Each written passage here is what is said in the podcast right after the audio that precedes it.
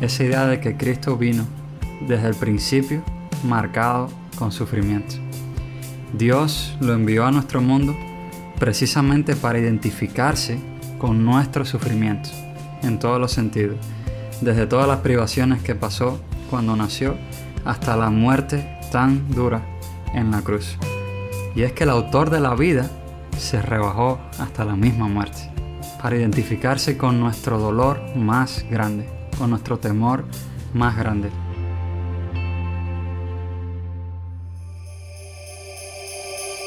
Cristo es la Navidad. Cristo ha venido a nosotros. Cristo nació. Él en sí mismo es el mayor regalo que uno puede tener. Navidad es el niño de Belén, ese niño que creció, vino enfocado en una misión que fue ir y dar su vida por nosotros en la cruz del Calvario, para que nuestra vida cambie y tenga el sentido que verdaderamente Dios quiere para cada una de sus criaturas.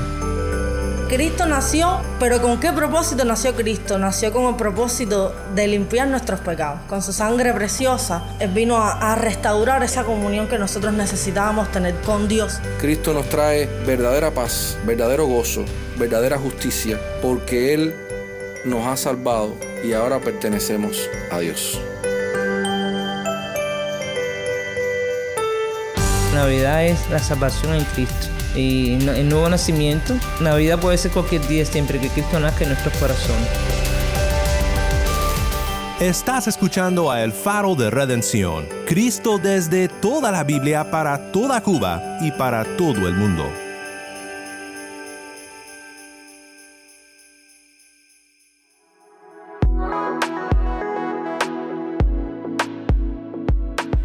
Hola, soy el pastor Daniel Warren. Gracias por acompañarme aquí en el faro. Hoy compartimos una nueva conversación sobre la contraposición de la vida y la muerte. Nos acompañan de nuevo Uciel y Esteban desde La Habana. Todo el sufrimiento por el que pasamos en nuestro día actual puede ser abrumador, y sobre todo este año y el antepasado con la pandemia que nos tocó vivir. Tal vez este año no nos sentimos tan festivos como para celebrar estas fechas.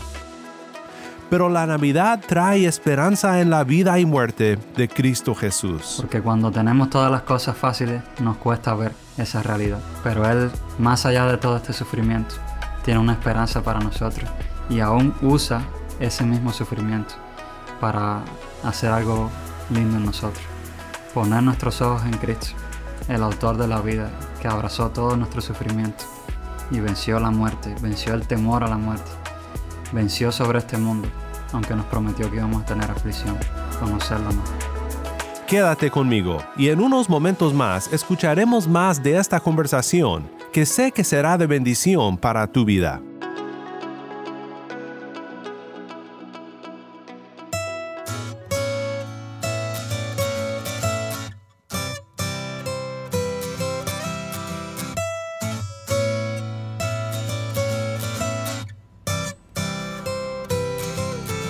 Un saludo tengan todos los oyentes, qué bueno estar compartiendo de nuevo con el Faro de Redención en esta semana de Navidad. Estamos con Uciel Abreu y Esteban en La Habana, Cuba. Que nos atañe para la celebración de esta fecha tan, tan emblemática para la iglesia contemporánea. Y en este programa queremos hacer un énfasis un poco más teológico y quizás tratar con algunos pasajes que pueden ayudarnos desde un ángulo diferente, desde una perspectiva diferente, a entender la Navidad y a entender la realidad de Cristo en nuestra vida.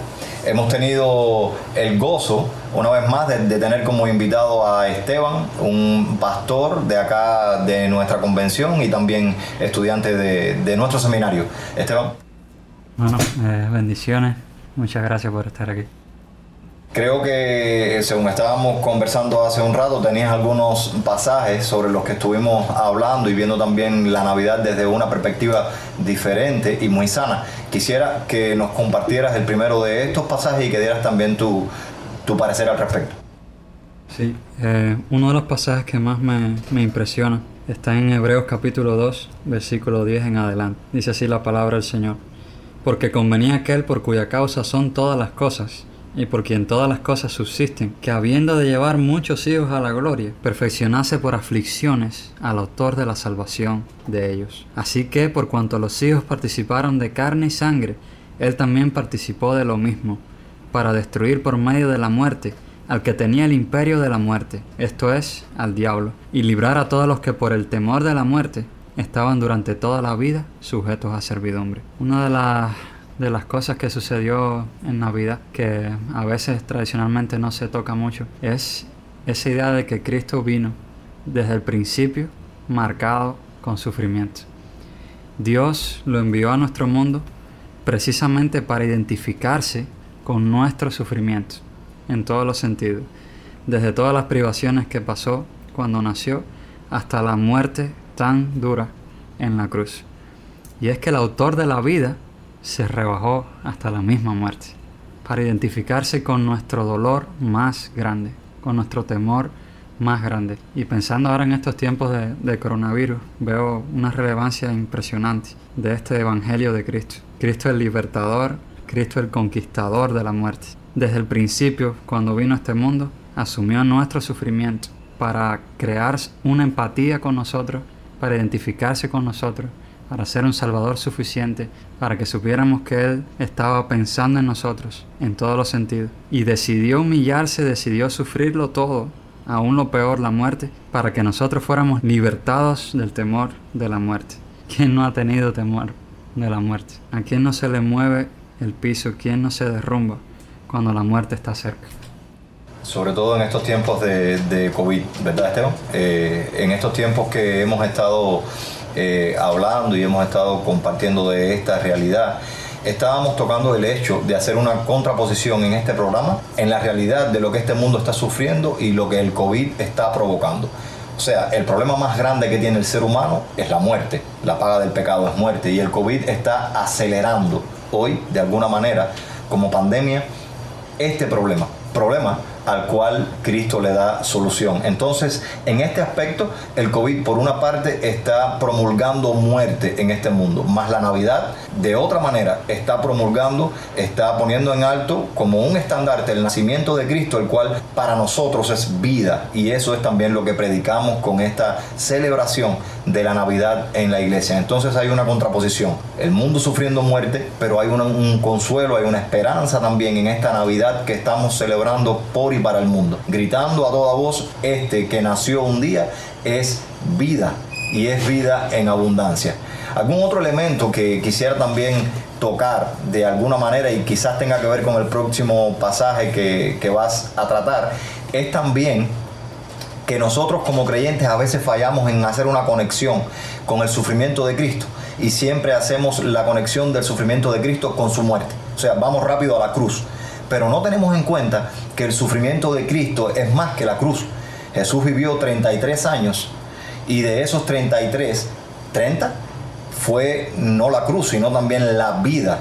Antes de su vida ministerial, sus tres años como, como, como digamos, discipulando a, a, los que él llamó y todas esas cosas, esos primeros 30 años, nosotros creemos que Jesús no, no sufrió. Y aportamos nada más el sufrimiento al hecho de la cruz. Pero Jesús se humanó y el solo hecho de él encarnarse ya de por sí implicaba sufrimiento si quieres leer tu, tu, pasaje y hablarnos quizás un poco sobre eso. Bueno, eh, otro pasaje que me impresiona mucho es lo que significó que Cristo naciera desde la perspectiva de lo que Dios nos estaba dando. Y dice Romanos 8:32, el que no escatimonia a su propio Hijo, sino que lo entregó por todos nosotros, ¿cómo no nos dará también con Él todas las cosas? Desde el principio, cuando Cristo nace, Dios nos está regalando lo más grande que nosotros necesitamos, que es su amor. Y nos lo dice de una manera, si Él se desprendió de su Hijo, de su Hijo amado, ¿cómo no nos dará también con Él todas las cosas? Y es que el amor de Dios desde el principio que Cristo nació se fue cada vez haciendo más evidente, fue cada vez invadiendo nuestro mundo, mostrándonos que hay esperanza, mostrándonos que hay un Dios que sí se preocupa, que sí nosotros le importamos y nos dice que si Él se desprendió de aquel que dice la palabra, tú eres mi hijo amado en quien tengo complacencia, si Él entregó eso, todas las cosas las tenemos con Él en su amor. Y eso, eso es maravilloso saberlo, que ni la muerte, ni las amenazas, ni las carencias de estos tiempos nos pueden quitar jamás el amor de Dios, como dice en el versículo 35, ¿quién nos separará del amor de Cristo? Tribulación o angustia o persecución o hambre o desnudez o peligro o espada. Antes en todas estas cosas somos más que vencedores por medio de aquel que nos amó. Es maravilloso. Soy el pastor Daniel Warren. Estás escuchando a El Faro de Redención. Nada nos separará del amor de Dios en Cristo Jesús. Su amor es el verdadero significado de la Navidad. Por su amor vino a rescatarnos. Quiero que escuches ahora a Uziel mientras él nos lleva al corazón del Evangelio, al punto climático del plan de Dios para rescatar al mundo, un plan establecido desde antes de la fundación del mundo. Yo creo que establecer el nexo del sufrimiento de Cristo desde su encarnación es sumamente bíblico y es muy correcto. Si hacemos un poco de teología bíblica, tenemos que entender que la Biblia expone también que en una eternidad pasada, aquel, el Hijo, estaba también inmolado, o sea, estaba preparado para el sacrificio. No solo cuando nació, sino que haciendo una conexión teológica antes de que nada fuese, cuando existía nada más que la Trinidad, ya el Cordero, dice la Biblia, estaba preparado para el sacrificio. Y después, en todo el Antiguo Testamento, podemos hacer un recorrido viendo desde Génesis 3.15, también una, en una, eh, cuando Noé halló gracia en los, en los diferentes pactos, lo prometido a Abraham, a David, también eh, eh, ya en el nuevo pacto, en, en la calidad suprema, en la misma Navidad, en la encarnación nación de Cristo, pero podemos hacer una teología bíblica y ver que la realidad de la promesa de Dios en Cristo siempre ha sido loable y que vino a ser ya el clímax ese nacimiento de nuestro Señor Jesucristo, pero que nació y desde que nació ya estaba sufriendo. Nació en un establo, nació y también lo pusieron en un pesebre donde los animales comen, una situación bastante degradante, pobre y estamos hablando del, soberano del mundo, pero además de eso tuvo que huir a Egipto. Eh, apenas teniendo casi un año tuvo que huir porque el rey Herodes lo estaba buscando para matarlo. Entonces podemos conectar la realidad del sufrimiento no solo con la cruz, sino también con su nacimiento y el resto de la vida hasta sus últimos tres años ministeriales. Si tuviera algún mensaje para el pueblo cubano, para el pueblo cristiano cubano y para los no creyentes en esta Navidad, cual fuera. Wow, impresionante. Eh, que pongan sus ojos en Cristo, en aquel que vino a darnos vida, vino a darnos una esperanza segura. Se identificó con nosotros, que no está ajeno a, a todo lo que estamos pasando y que nos pone todo, nos deja pasar por todo ese sufrimiento para que escuchemos bien, como si fuera un megáfono, la esperanza que hay en Él. Porque cuando tenemos todas las cosas fáciles, nos cuesta ver esa realidad. Pero Él, más allá de todo este sufrimiento, tiene una esperanza para nosotros y aún usa ese mismo sufrimiento para hacer algo lindo en nosotros. Poner nuestros ojos en Cristo, el autor de la vida, que abrazó todo nuestro sufrimiento y venció la muerte, venció el temor a la muerte, venció sobre este mundo, aunque nos prometió que íbamos a tener aflicción, conocerlo más.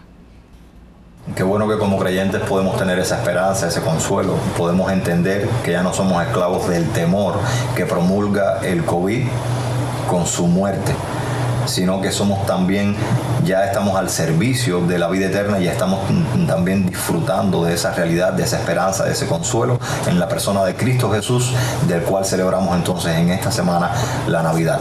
Por eso, estimado oyente, yo le animo, le animo a que si cree en Cristo, viva su vida para Él, porque es lo mejor que usted puede hacer. Gócese y celebre la Navidad, el nacimiento de Jesucristo. Y si es un no creyente el que me está escuchando en este momento, pues le animo, le animo a depositar su fe en Cristo Jesús, el cual le da vida eterna y le quita todo el temor que usted pueda tener a este problema de la muerte, que es el peor problema que tiene el ser humano, pero que tiene solución en Cristo Jesús. Oremos en el nombre del Señor. Bendito Padre que estás en los cielos. Gracias por ser nuestro Padre. Gracias por estar tan cerca de nosotros. Sí, Señor. Gracias porque tú, Dios mío, más allá de todo nuestro pecado, más allá de todas las cosas terribles de nuestra vida, de nuestro mundo. Tú estás interesado en estar con nosotros, en darnos de tu amor, en llevarnos a esa esperanza gloriosa que hay en ti, en sostenernos en medio de todas las cosas, Padre. Te pido ahora mismo, Señor, por todos los que nos escuchan, porque tú, Señor, eres el que conoce la necesidad de cada uno, tú eres el que está ahora mismo pendiente, bien de cerca, a cada uno de mis oyentes. Te pido que tú, Señor, hagas resplandecer la gloria de tu palabra en sus vidas. Sí, Señor. Que tú les muestres esa alegría que excede toda circunstancia, esa paz que excede el entendimiento, que solo está en ti. Que tú reveles tu gloria y sacies con tu grandeza, con tu hermosura, para que nada, Señor, ningún sufrimiento de este tiempo, ninguna carencia, ninguna muerte, ningún temor, ninguna enfermedad, nos pueda robar el gozo que es ser tus hijos, el gozo que es conocerte, el gozo que es servirte, el gozo que es creer en ti, vivir según tu palabra. Que tu gloria, Señor, nos haga ver las cosas como en realidad son. Esa obra gloriosa de redención que cada vez está más consumada, que cada vez más avanza hacia ese final glorioso, donde no habrá más llanto ni dolor, donde no habrá muerte, donde tú enjugarás toda lágrima. Oh, sí, Señor, bendito Jesús. Muéstranos, Señor, por tu Espíritu Santo, lo que tú estás haciendo. Muéstranos tu gloria. Líbranos, Señor, de estar presos a ese temor de la muerte, estar esclavizados por todo lo que nos limita en esta vida, por cada sufrimiento, cada carencia. Quita la vista corta y danos la vista preciosa que hay en tu palabra para mirar más allá de todo eso y ver la gloria que tú tienes preparada y ver cómo todo ayuda a bien, como dice tu palabra. Te pido de una manera especial que tú seas consolando a cada uno de mis oyentes que está sufriendo, que está pasando un momento tenso ahora mismo por diversas razones. Que tú seas allí, Señor.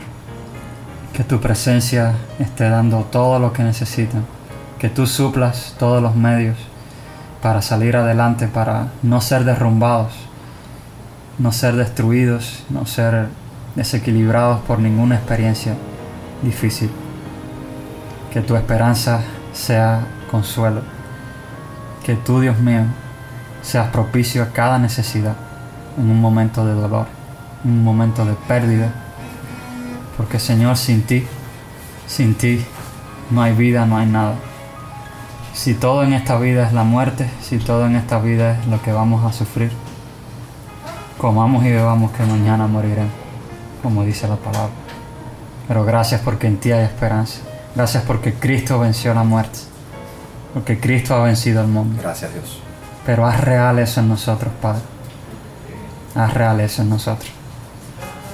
No nos dejes, Señor, estar ciegos a eso. Fortalécenos para soportar las pruebas de este tiempo. Y en tu misericordia, permite que esto pase y que tu sanidad llegue a nuestra vida. En el nombre de Jesús. Amén.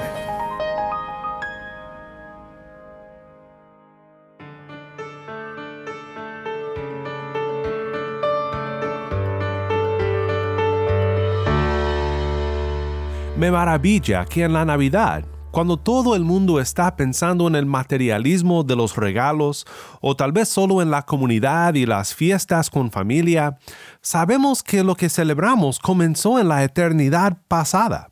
Un plan para redimir al hombre de sus pecados, algo mucho mejor que todo lo que el mundo piensa sobre la Navidad. Cristo es el verdadero gozo, las nuevas de gran gozo que celebramos. Oremos juntos para terminar. Padre Celestial, gracias por Cristo, quien se humilló tomando forma de siervo, nacido como hombre para redimir al hombre a través de su fiel obediencia y final sacrificio por los pecados. Cristo resucitó, y el bebé que nació es ahora el Rey del universo. Esto es lo que celebramos y pedimos que este sea nuestro gozo en estos días tan difíciles. Te amamos Dios y te pedimos que siempre recordemos el Evangelio que nos llena de esperanza eterna. En el nombre de Cristo nuestro Redentor oramos. Amén. Si estás en sintonía fuera de Cuba, te animo a que ores para unirte con nosotros en nuestra misión de hacer resplandecer la luz de Cristo en Cuba y de compartir la voz del pueblo de Dios en esta hermosa isla con oyentes en todo el mundo. Para hacer tu donativo a este ministerio apoyado por personas como tú, visita nuestra página web elfaroderedención.org diagonal donar elfaroderedención.org diagonal donar.